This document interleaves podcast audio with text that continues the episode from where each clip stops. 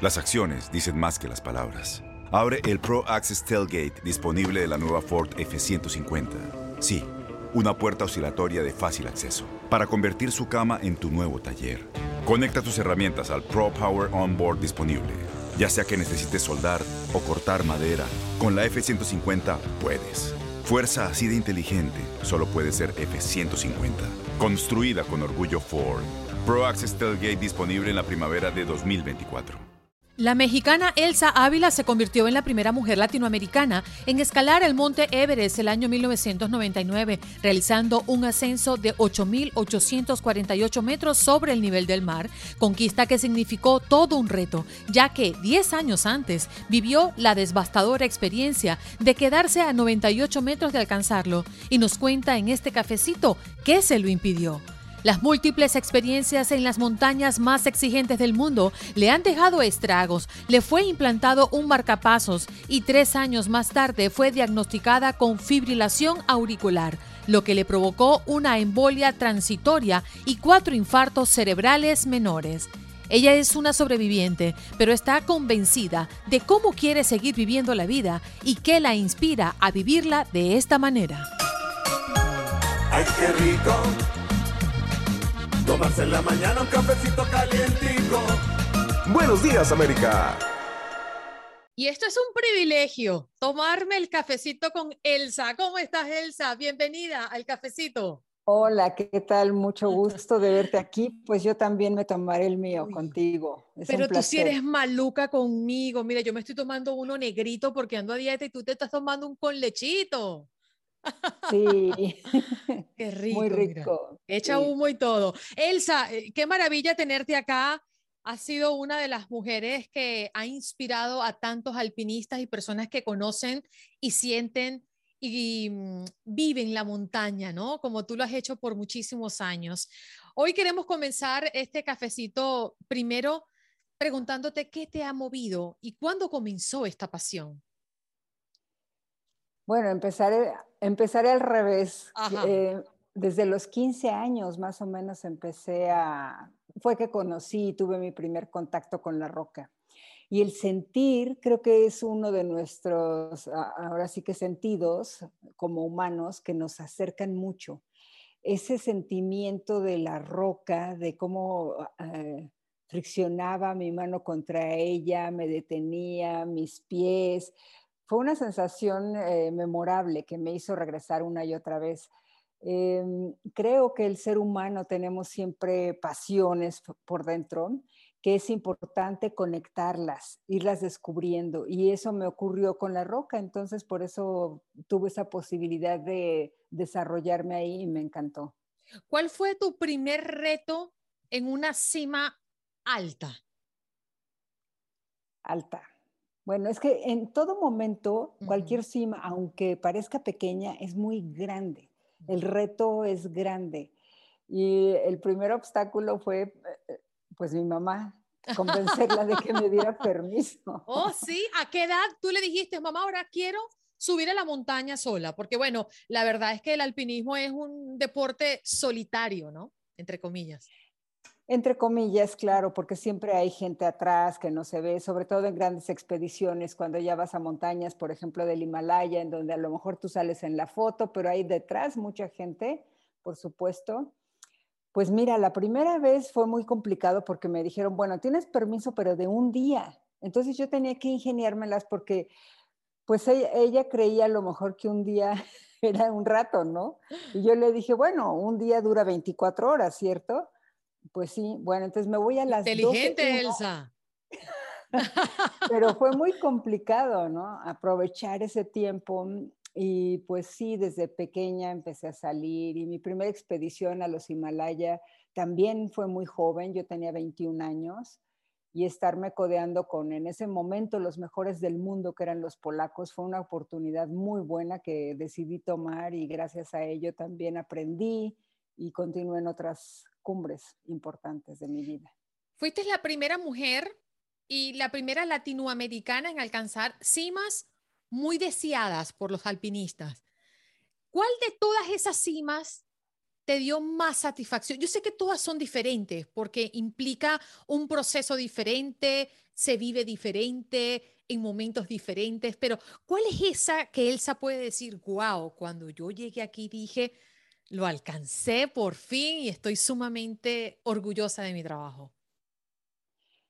Mira, yo creo que incluso hay experiencias que no me han permitido llegar a la cumbre que han sido muy atesoradas por mí. El ejemplo es eh, cuando intenté ser la primera mujer en el mundo, es decir, nadie había escalado la tercera montaña más alta del planeta. Y yo quería hacerlo. No, no era la obsesión, sino era como, digamos, la cereza del pastel, poder ser la primera. Y toda esa experiencia de estar eh, pues día tras día trabajando, regresando y esperando el momento, la preparación, en fin, finalmente se me congelaron los dedos de las manos, tuve que regresar y no llegué a la cumbre. Esa es una gran experiencia. ¿Cuál es la tercera montaña más grande del mundo? ¿La K2? Se llama Kanchenjunga. El K2 es la segunda. Ok, vale. Kanchenjunga y está en Nepal.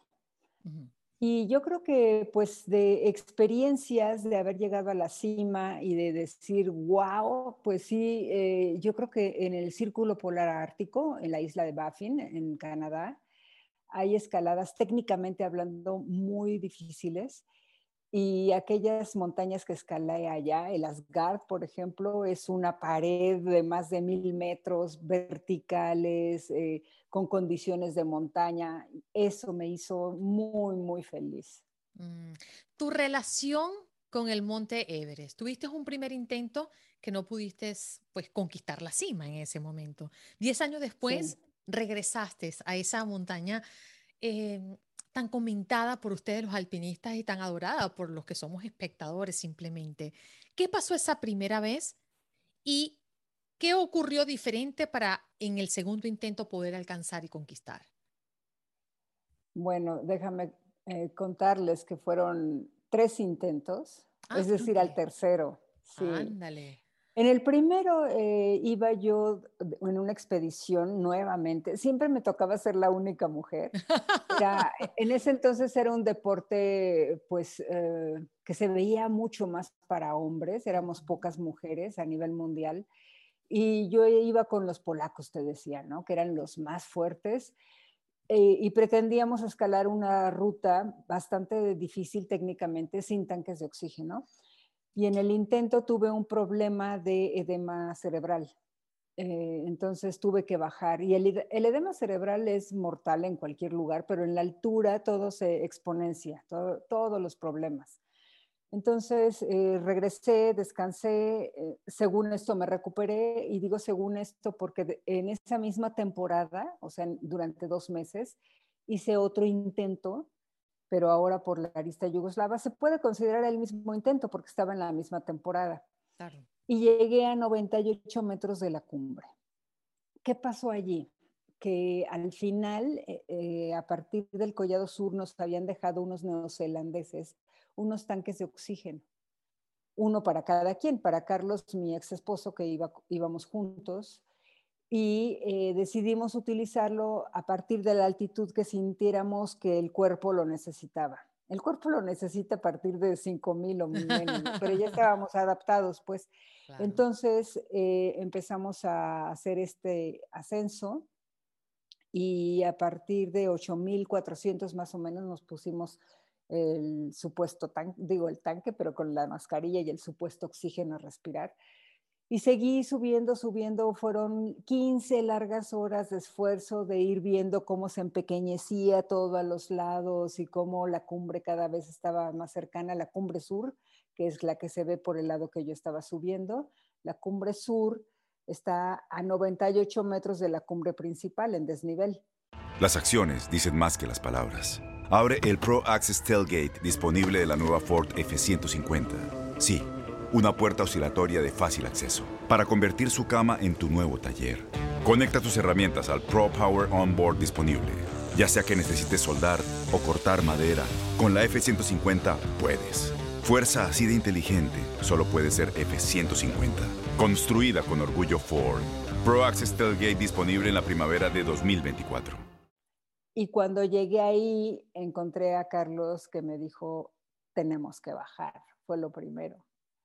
Y yo dije, ¿cómo que tenemos que bajar? Si ya está ahí después de tantas horas, la gente en el campamento base estaba atentos de nosotros y nuestro intento. Y finalmente cuando yo me, ah, porque él me dijo, es que vienes muy lenta. Y yo me enojé, así como, ¿cómo entonces por mi culpa está ocurriendo esto? Y me dijo, sí. Y con esa desfachatez me dio un coraje que me quité la mascarilla y en ese momento él se percató de, mi condición, porque vas entre la, la, gorra, los gogles y todo eso, pues, y la mascarilla, pues no, no se me veía. Y entonces él me vio otra vez los labios morados, la mirada perdida y los ojos así súper abiertos y se dio cuenta que estaba otra vez en un problema grave de falta de oxigenación en el cerebro y en todo el cuerpo. Entonces, a 98 metros tuvimos que bajar, de ser la primer pareja en el mundo de lograrlo, de muchas cosas, pero entre los que está una toma de decisión muy fuerte. No llego a la cumbre, pero tengo que bajar. Y tengo que bajar porque la cumbre, si no estoy viva, pues de qué sirve. ¿no? Claro que en ese momento no lo pensé. No lo pensé como te lo estoy contando, pero hubo que bajar. Es la madurez, ¿no? Es la madurez también e-, en la montaña, el conocerse a uno mismo, las capacidades que pueda tener y la preparación sumamente importante. Elsa, ¿qué consigues en la montaña que te apasiona tanto? Mira, pues como decíamos, ese fue el primer intento, vino un segundo que tuvo problemas de eh, congelamiento en las córneas, tuvo que bajar. Y en el tercero, diez años después, como tú mencionabas, yo ya tenía mis dos hijos. Y fue un llamado muy extraño de la montaña. No es que tú dejara yo 10 años de escalar, porque cuando algo te apasiona lo sigues haciendo, sea lo que sea. No lo hacía al mismo nivel y ni con la misma entrega ni me iba a las montañas por los hijos. Bueno, no, no les culpo, sino porque yo quería ser madre de ellos. Y finalmente hubo un llamado muy extraño de la montaña, en el que hoy lo entiendo. Fue un llamado de algo inconsciente a proponerme metas, yo como mujer eh, sin depender de nadie, en este caso de mi ex esposo, que siempre él proponía las, las metas y yo me entregaba. Sí, el Kanchenjunga sí fue mi idea, pero eh, esta vez dije, quiero, quiero hacer este juego a mi manera. Entonces fue desde que entrené, desde todo, y estar allá en la montaña fue increíble. Llegar a la cumbre, pues imagínate. Entonces, ¿qué me da? ¿Qué me llama? Pues ahí fue como un probarme a mí misma de lo que era capaz y que podía hacerlo y esa satisfacción después de valorarme sobre todo como mujer. Existe mucha polémica sobre el monte Everest, diciendo muchas personas que no es la montaña más alta del mundo. ¿A qué se debe esa controversia? Porque al final siempre escucho que el monte Everest es la montaña más alta del mundo. Bueno, no sé en qué basarán o, contra quién la compararán, porque por ejemplo el K2, que es la segunda, pues eh, dista la distancia de más de 200 metros, que en aquellas altitudes es muchísimo, sobre todo si un cuerpo humano lo está percibiendo. Digamos una nave espacial, pues no, no ni te percatas, ¿no? Eh, a lo mejor lo dicen por el desnivel y la montaña de la que está bajo bajo el océano, que sí hay unas por Hawái que son muy grandes, pero sobre el nivel del mar, sí el Everest, definitivamente no hay algo más alto. Sí, yo creo que allí radica la diferencia, ¿no? El, que está eh, desde el, nivel del mar y aquella que pues es desde el pie de la montaña hasta arriba. Yo creo que ahí ese es un juego eh, de, comparaciones.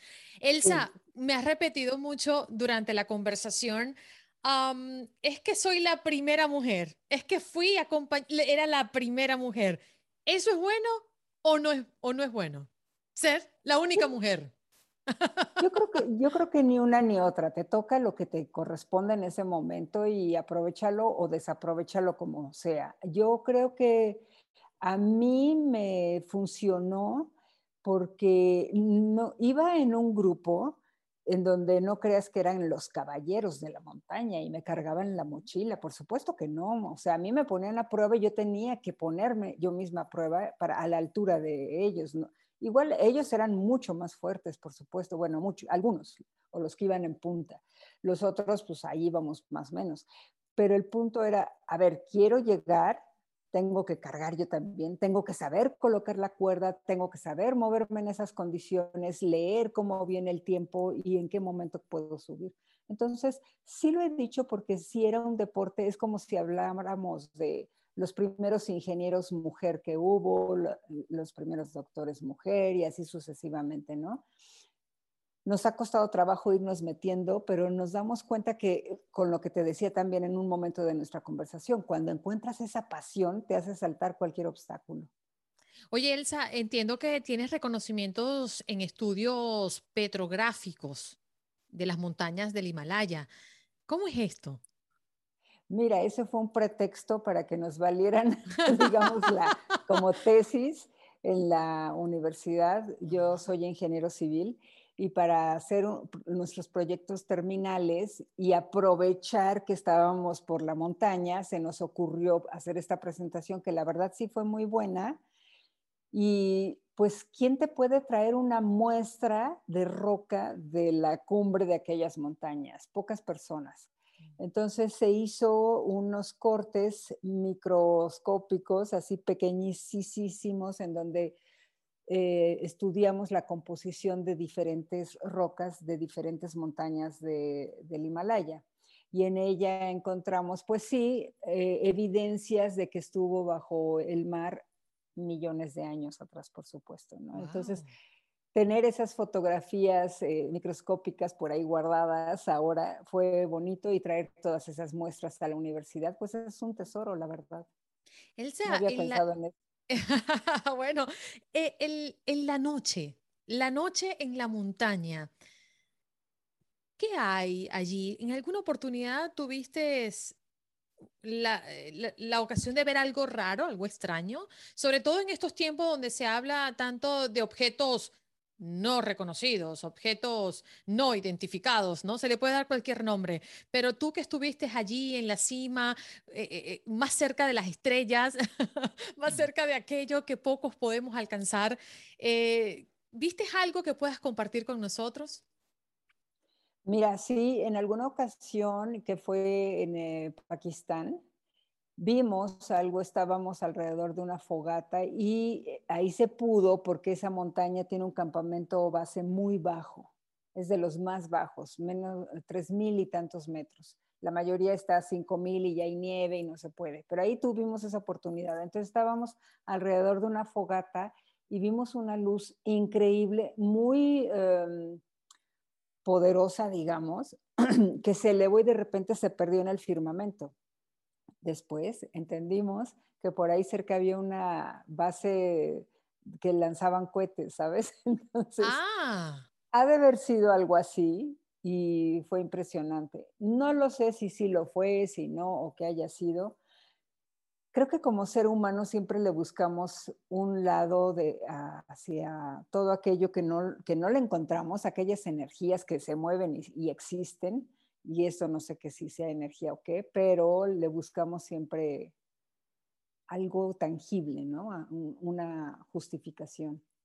¿Has tenido miedo en la montaña de morir? Sí, claro. Mm, ¿Y cómo afrontas ese miedo? Porque además vas voluntariamente. Claro, con las ganas de vivir. Parece contradictorio, pero estar en la montaña, mucha gente dice, no, es que eres un suicida, no te importa vivir, no te gusta vives unos momentos tan eh, maravillosos, una comunión con la montaña, con la naturaleza, algo que hemos perdido el ser humano por toda la, toda la edificación que existe alrededor y toda la superficialidad. Sin embargo, estar en esta comunión te hace vivir de diferente manera la vida y estar a punto de morir. Sé que voy a morir, por supuesto, como todos lo vamos a hacer a veces no lo queremos ver. Yo lo he visto muy de cerca y el amor a, seguir vivo es lo que me ha mantenido. Qué bonito, Elsa. Hoy por hoy eres conferencista, eh, bueno, alpinista, como ya lo hemos comentado, durante todo este cafecito, empresaria, eres madre de dos hijos, pero además transmites mensajes a través de conferencias. ¿qué es lo que más te apasiona transmitir? Esto último que hablábamos, la oportunidad que es vivir, eh, el no estarnos contando historias que nos limiten, porque los límites los llevamos en la cabeza realmente. Imagínate que a mí al principio me decían, ¿cómo vas a poder? Eres mujer, no tienes fuerza, ¿cómo vas a cargar? Bueno, llegué a cargar mochilas más pesadas que yo, aunque no lo creas, y me costó, por supuesto, lesiones. Y te digo, cuando algo te apasiona, mueves lo que sea, lo que sea con tal de llegar. Y eso me gusta transmitir a la gente, que no nos recarguemos en justificaciones como la crisis. Desde que yo soy chica y tengo memoria, todos hablan de la crisis. Y la crisis para mí eh, son como tormentas en la montaña. Siempre pasan y siempre hay que estar preparados porque las tormentas llega un momentito en el que se expanden, se van y es el momento en el que tenemos que aprovechar. Ahorita tenemos una tormenta, una crisis llamada COVID que nos tiene por ahí detenidos. ¿Cuál es la manera en la que nos estamos preparando cada uno de nosotros? Para no sé cuánto va a seguir esto y si ha afectado a muchos, es una realidad, por supuesto, todos tenemos nuestras realidades. Pero ¿qué hacemos internamente con nuestro intelecto para salir, para compartir, para vivir plenamente y además en esa conexión, sincronía que, necesitamos como seres humanos. Antes de finalizar este cafecito, Elsa, quiero pedirte, supongamos que una persona muy importante, con mucho alcance, te llama, te hace una llamada telefónica y te dice, Elsa, quiero que prepares un título, una frase, que sea esa frase y ese mensaje único que dejes previo a tu partida de este plano. ¿Cuál sería? Mientras el cuerpo respire y tengas oportunidad, disfruta cada paso en tu vida. Qué bonito mensaje, Elsa. Me encantó conocerte, me encantó viajar contigo a tantas montañas que en pocos minutos nos diste la oportunidad de, de meternos en esa mochilita tuya, ¿eh? Porque además que no, tienes cuerpecito para lo, que me imagino tuviste que cargar por, por tantas, por tantas horas subiendo y llegar a esa cima tan preciada. Gracias por ofrecernos esta oportunidad. Pues gracias a ti por la conducción, porque tú nos llevaste realmente. Muchas gracias por la oportunidad. Un abrazo, Elsa, qué bonito. Y salud por ese cafecito con leche, que me encantaría tomármelo de vuelta. ¡Ay, qué rico! Tomarse en la mañana un cafecito calientico. Buenos días, América. Boost Mobile tiene una gran oferta para que aproveches tu reembolso de impuestos al máximo y te mantengas conectado. Al cambiarte a Boost, recibe un 50% de descuento en tu primer mes de datos ilimitados. O, con un plan ilimitado de 40 dólares, llévate un Samsung Galaxy A15 5G por $39.99. Obtén los mejores teléfonos en las redes 5G más grandes del país. Con Boost Mobile, cambiarse es fácil. Solo visita boostmobile.com. Boost Mobile, sin miedo al éxito. Para clientes nuevos y solamente en línea, requiere AroPay. 50% de descuento en el primer mes requiere un plan de 25 dólares al mes. Aplican otras restricciones. Visita Boost Mobile para detalles.